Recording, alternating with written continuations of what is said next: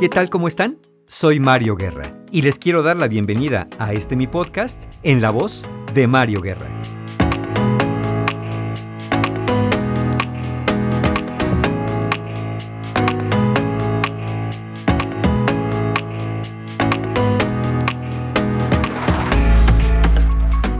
¿Qué harías tú si de pronto llegas a un territorio en cuyas fronteras hay enormes rejas recubiertas de sensores, alarmas, alambre de púas, letreros de aléjese, guardias y perros guardianes.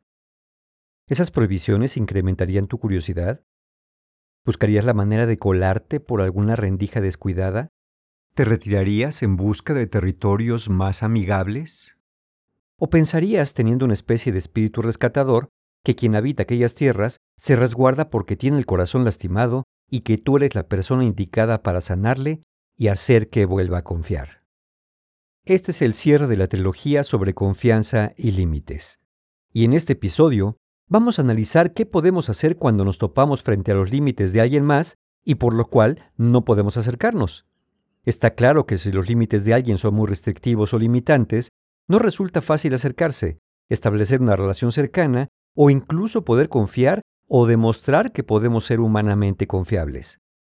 Sin embargo, a veces nuestro interés por alguien nos puede llevar a querer insistir en una mayor cercanía. Y no es que una persona necesariamente vaya a traspasarlos si se los topa solo porque quiere, aunque ya hablaré que algunos sí lo hacen, sino que quizá busque la manera de acercarse para conocerte, darse a conocer, y esto se hace a través de negociar nuestros límites. Vamos juntos a explorar ese tema y pues a ver si llegamos a una conclusión acerca de si es posible negociar los límites personales. Sin decir más, comenzamos.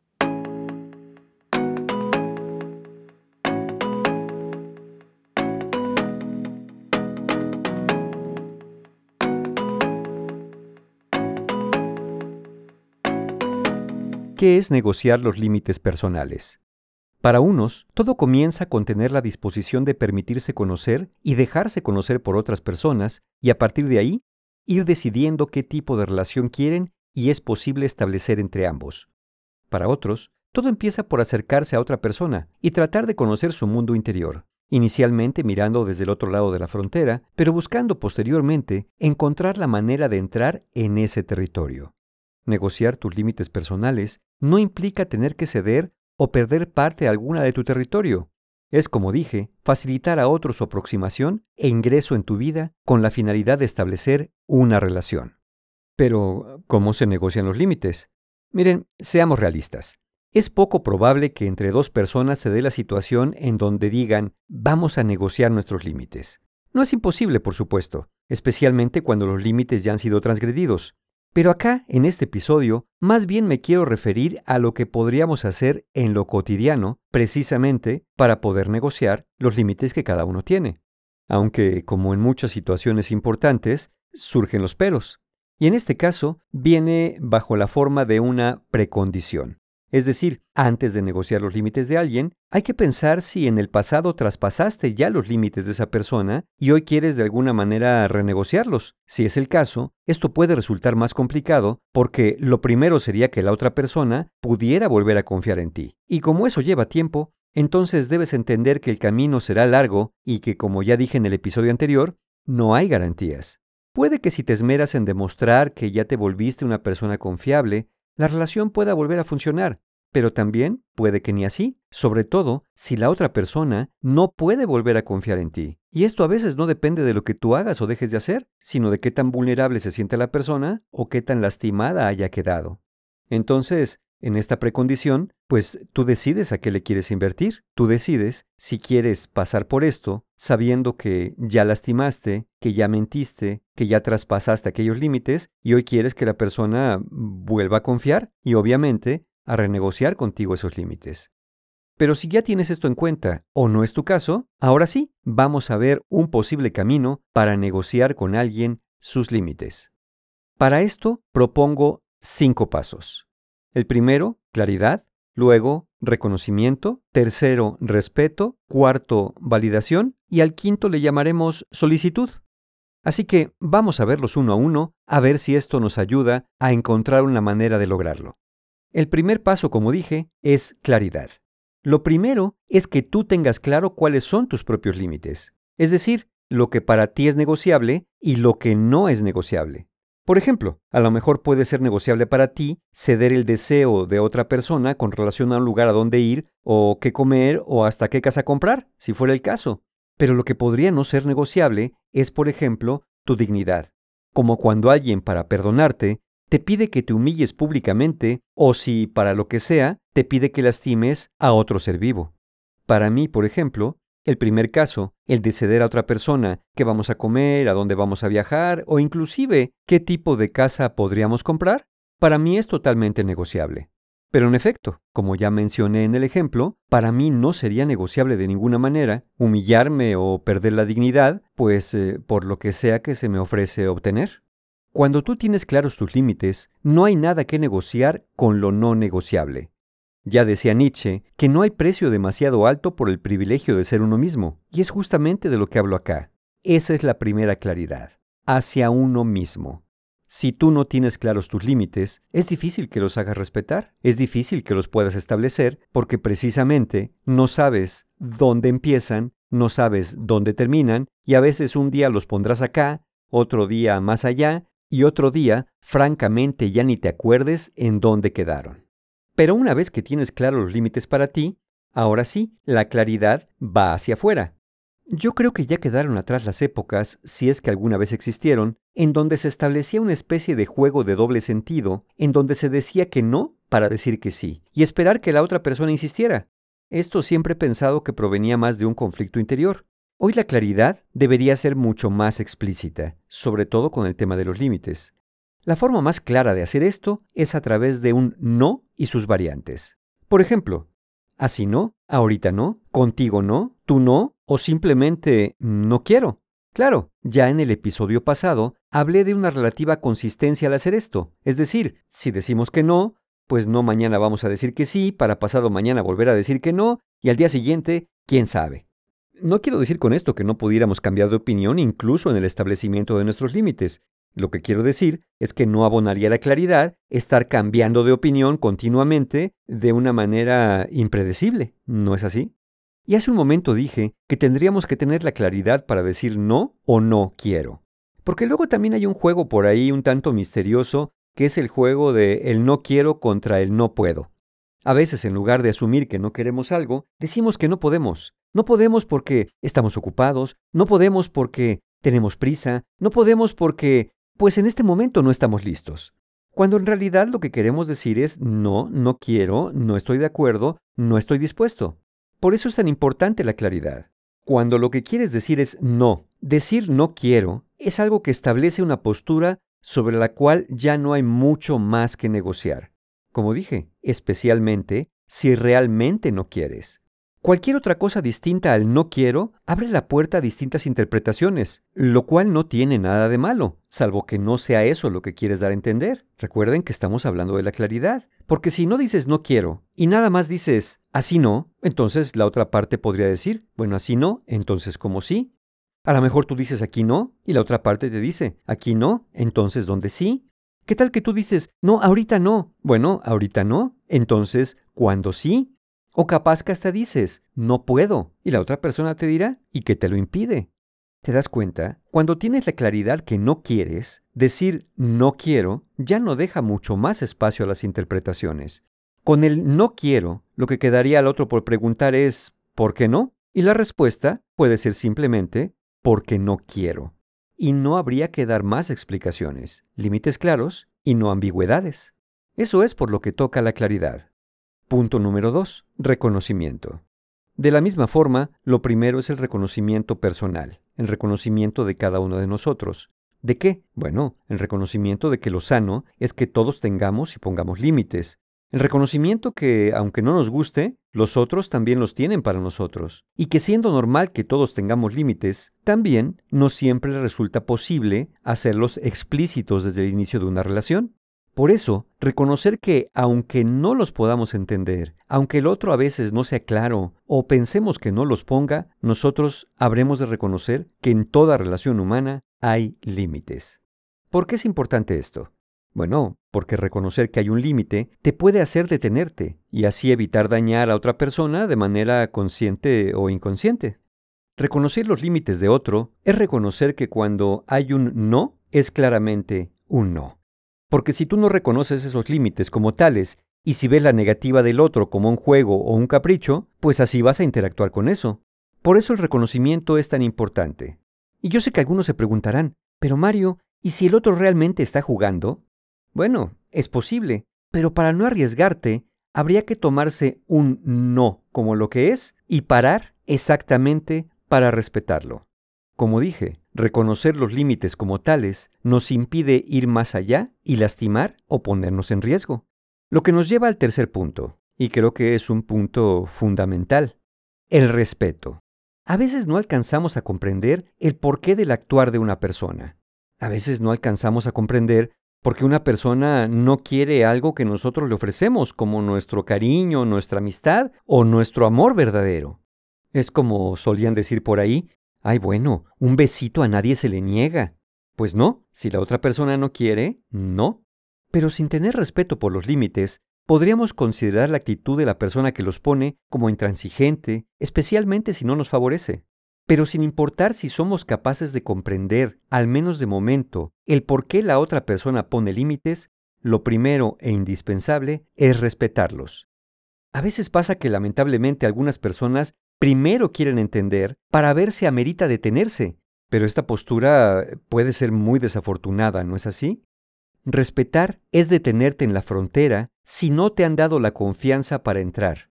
Respetar es evitar abusar de otro, aunque explícitamente no se te haya indicado otra cosa, o al menos preguntar si puedes pasar, pero siempre antes deteniéndote en la puerta.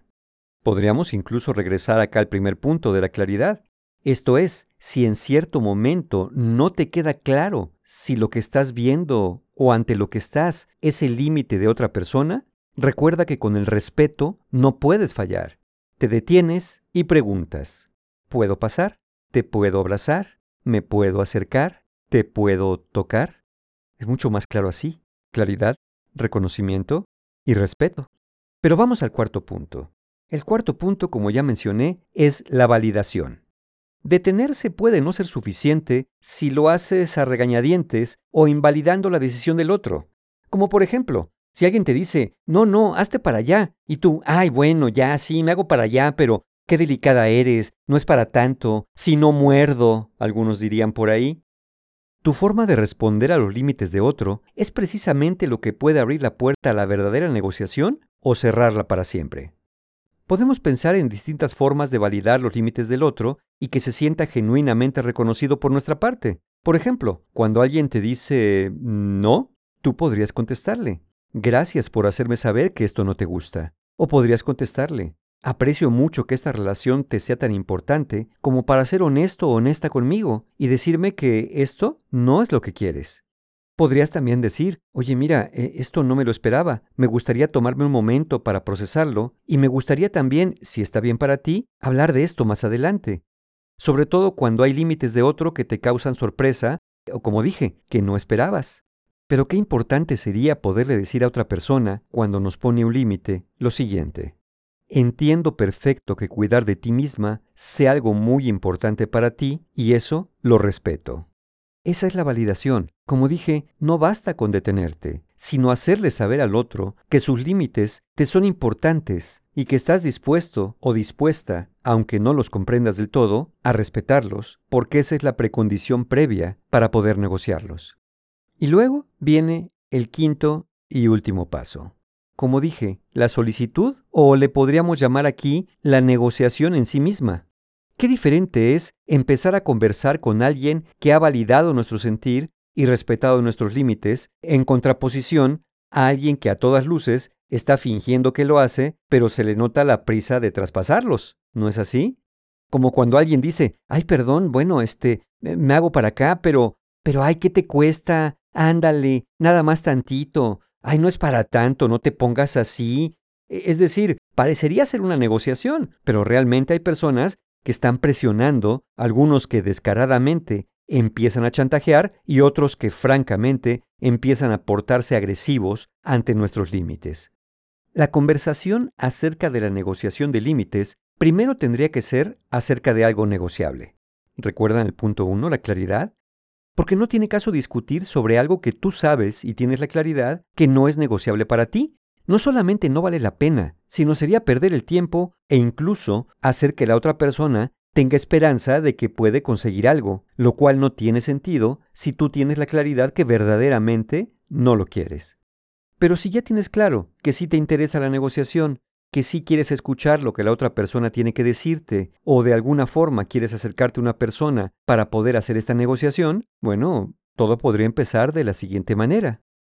Te agradezco mucho que hayas aceptado hacer un espacio para hablar de esto. Es muy importante para mí que ambos valoremos nuestra individualidad y que estemos dispuestos a conversar así.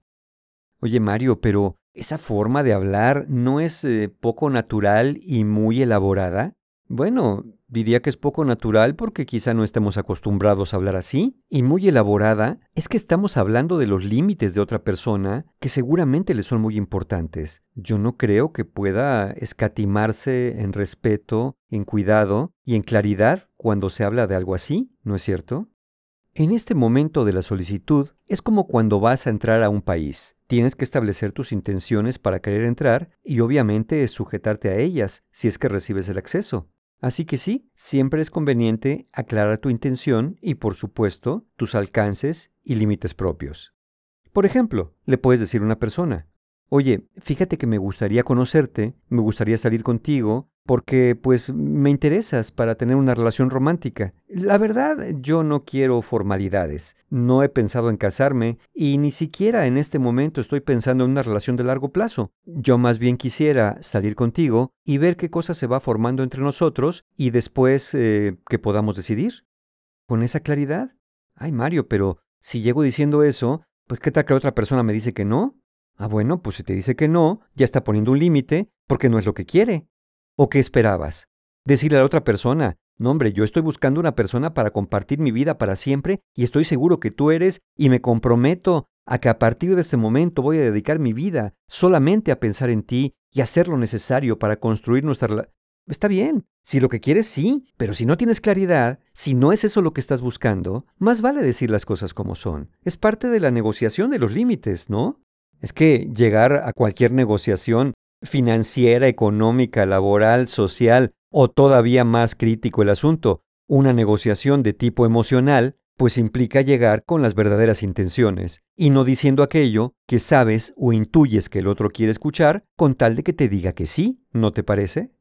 A veces parece que más que una negociación, estamos dispuestos, como cualquier charlatán, a ofrecerle a la otra persona lo que sea que quiera con tal de que nos dé un sí. Pero el problema es después cumplir, ¿no es cierto? Es decir, podrías eh, aceptar y la otra persona estar de acuerdo en que esta negociación de límites abriría la puerta para que tú pudieras entrar o volver a entrar, pero antes de que te lo cuento, si no eres capaz de cumplir con aquello que ofreciste y de corresponder con las intenciones que manifestaste, pues evidentemente esa relación no puede ir por ningún camino sano. ¿Que podría durar? Claro, si la otra persona tampoco se sabe poner límites entonces se la pasarían en un continuo vaivén, en una relación intermitente de estamos juntos, nos peleamos, nos lastimamos, nos ofendemos, nos separamos, nos extrañamos, queremos volver, regresamos, nos lastimamos, nos ofendemos, es decir, estar rompiendo límites, no respetando los propios, no teniendo claridad, pues todo, todo se hace un caos. Bueno, Mario, pero si yo ya establecí y sé que lo hago con honestidad, eh, mis intenciones, ya me acerqué a la otra persona, ya validé, ya respeté y estoy en esta negociación y aún así la persona no quiere aceptar mi propuesta. Por ejemplo, no quiere regresar a una relación conmigo, eh, no quiere establecer una relación conmigo, o me dice que no puede confiar en mí. ¿Qué hago, Mario? Bueno, primero entender como dijimos, ¿no? En esta claridad, en este reconocimiento de los límites de otra persona, bueno, reconocer que está en su derecho, ¿no es así? Aún así, podrías hacer un segundo intento que vaya más o menos así. Mira, entiendo que todavía no puedas confiar en mí, y tienes toda la razón, porque todavía no observas que verdaderamente los cambios que te he ofrecido sean reales. Lo entiendo perfecto. ¿Crees que podríamos encontrar una forma donde ambos pudiéramos apoyar los límites del otro y partir de ahí? Y si aún así la persona no quiere, quizá la última puerta que puedes dejar entreabierta sea algo como esto. Oye, ¿crees que podríamos en el futuro volver a conversar acerca de esto? Si ya la respuesta del otro es un no, entonces, pues eh, parece ser que lo que te queda es respetar y retirarte. A menos que tu verdadero interés no sea respetar los límites del otro, y entonces, a pesar de todas las negativas, vas a seguir insistiendo. Sí, en efecto, quien te insiste después de que dijiste que no es alguien que muy probablemente no está dispuesto o dispuesta a respetar tus límites. Por eso, como dije en el primer punto, la claridad es fundamental. Nunca deberías decir que no cuando quieres decir que sí y nunca deberías decir que sí cuando realmente quieres decir que no. Y siempre que hablo de este tema en algunas conferencias, en algunos cursos, pues no falta quien me pregunte algo como esto. Oye Mario, ¿y si el otro no pone límites, pues no debería yo aprovecharme? Eh, mira, la respuesta, mi respuesta es esta. Yo creo que lo primero sería clarificar. Clarificar más que ir avanzando, especialmente si sientes que estás llegando más allá de lo que socialmente o humanamente sería cómodo para la mayoría de las personas. Clarificar para llegar a acuerdos explícitos de lo que cada uno quiere y no. Pero aun cuando el otro no te ponga límites, también tú mismo o tú misma deberías tenerlos, ¿no es cierto? Por mucho que la otra persona no solamente te permita, sino, por ejemplo, te pida que le insultes o maltrates, ya queda como decisión tuya si quieres traspasar ya no los límites del otro, porque parece ser que no los tiene, sino los tuyos propios, que confío que sí los tengas, porque si traspasas tus propios límites, aunque el otro no los ponga, eso puede llevar después no solamente a sentirte mal o culpable, sino incluso ponerte en una situación de riesgo si la otra persona que te permitió aquello resulta no ser muy estable y luego niega que te permitió nada. Lamentablemente conocemos muchos casos así. Y finalmente debo mencionar acá que hay un estilo o un rasgo de personalidad que no es muy afortunado en esto de respetar límites. Me refiero a la personalidad narcisista. Eh, el narcisista no solo no está interesado en negociar los límites, sino que obtiene placer en traspasarlos, y mientras más altas sean las murallas, mientras más grande sea el reto, mayor será su supuesto mérito en la conquista de tu territorio personal. Negociar los límites de otro es posible, siempre que el otro esté dispuesto, por supuesto. Tu actitud y respeto ante los límites puede ser determinante, como ya vimos, pero de ninguna manera es una póliza de garantía. Finalmente recuerda, una buena negociación implica llegar al mejor acuerdo posible, aunque no sea exactamente lo que queremos o no seamos nosotros los principales beneficiados.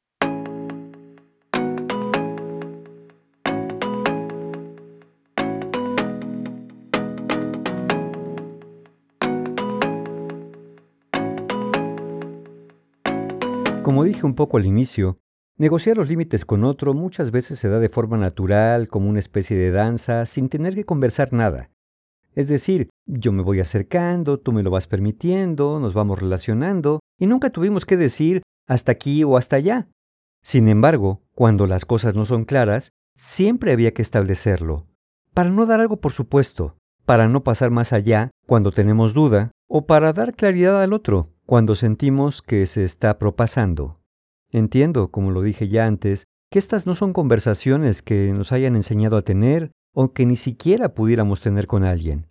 Y no es porque diga que en estos tiempos se hace especialmente importante redefinir este tema de los límites, porque creo que en todo momento siempre ha sido importante poder tener claridad y respeto por ellos. Muy bien, pues con esto damos por terminada la trilogía de Confianza y Límites, y yo confío que si escuchaste los tres episodios o alguno de ellos porque te pareció interesante el título, hayas encontrado alguna idea, alguna inspiración o un tema de reflexión para seguir trabajando sobre aquello que te puede estar pasando con relación a esto. Entonces, nos escuchamos como siempre en el próximo episodio, aquí en la voz de Mario Guerra. Hasta pronto.